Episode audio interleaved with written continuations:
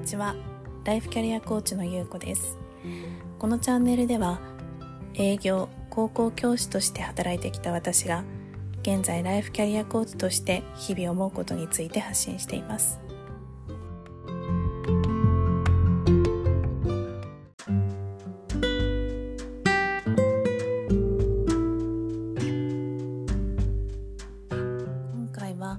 え女性であれば誰でも悩むのではないかなと思う結婚出産とキャリアについて、え3日に分けてお送りしています。は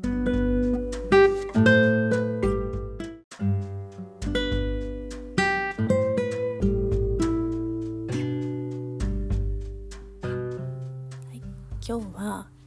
えー以前私の、えーキャリアのキャリアヒストリーみたいなものを簡単にお話しさせていただいたんですけれどもその中でですね20代から、まあ、30歳ぐらい30代前半ですねこの辺りで、まあ、結構誰もが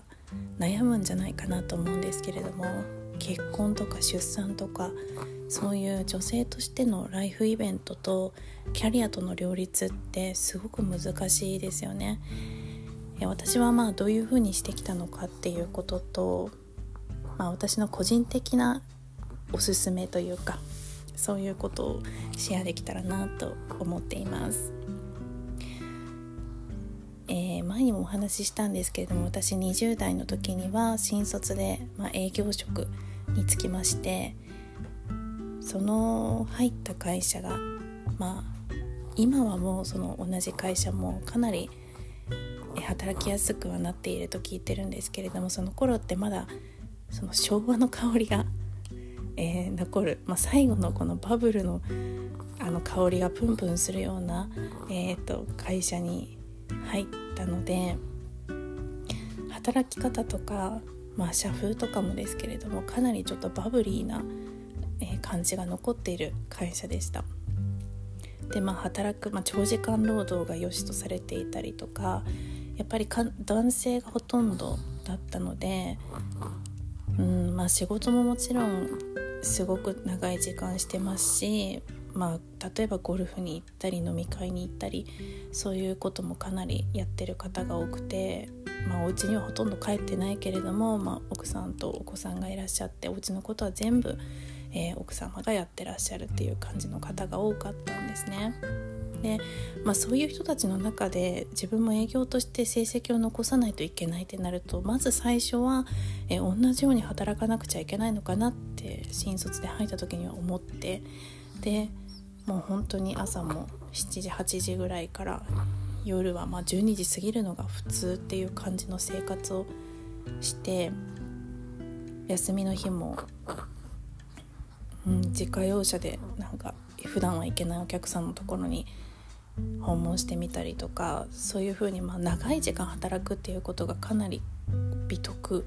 だと思ってやっていました。でも私の中のその一番のこの葛藤っていうのは、うん、将来的には家族を作りたいし子供も欲しいって思っていたしただ一方でせっかくこう会社に入って頑張って働いてるからにはキャリアも積んでいきたいなって思っていて、うん、でここでこの働き方ができないからといって会社を辞めていたら自分のそのキャリアというのがそこでまた途絶えてしまいますよね。なのですごくそこをかなり葛藤していました。でそういうことを周りの男性の先輩に相談したりとか前もちょちらっと言ったんですけれども女性の活躍推進室みたいなのが本社にあったのでそこの役員の方に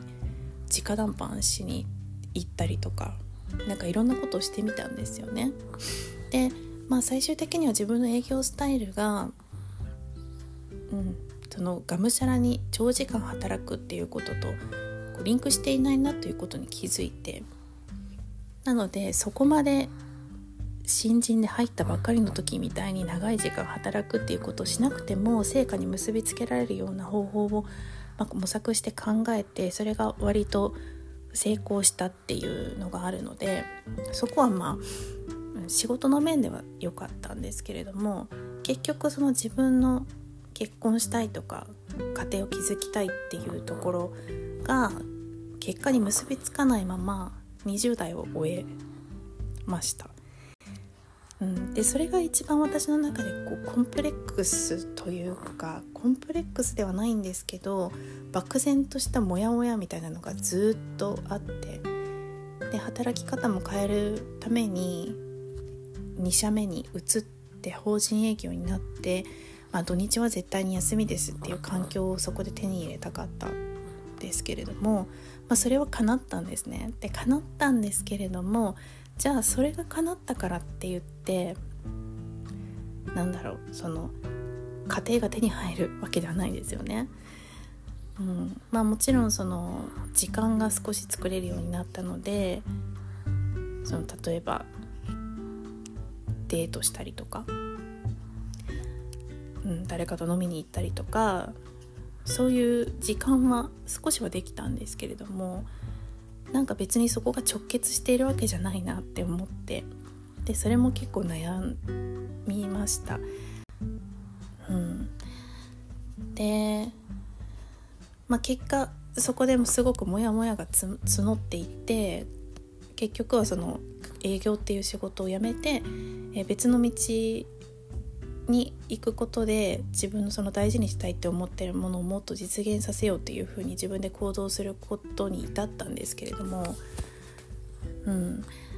そこに、まあ、今考えるとこの時期にコーチングを受けてたらすごい良かっただろうなって思うんですよね。うん、もっと最短距離で進むことができたでしょうし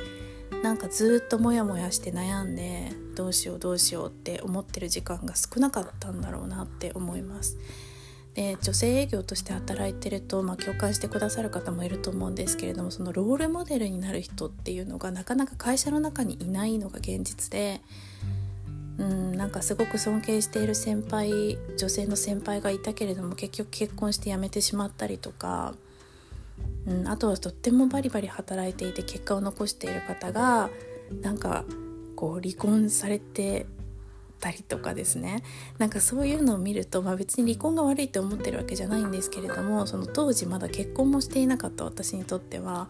あなんかやっぱりこうやってバリバリ働いてると結婚生活と両立するのって無理なんじゃないかなって思ってしまったりして、うん、そういうなんかモヤモヤがすごくあったのでここで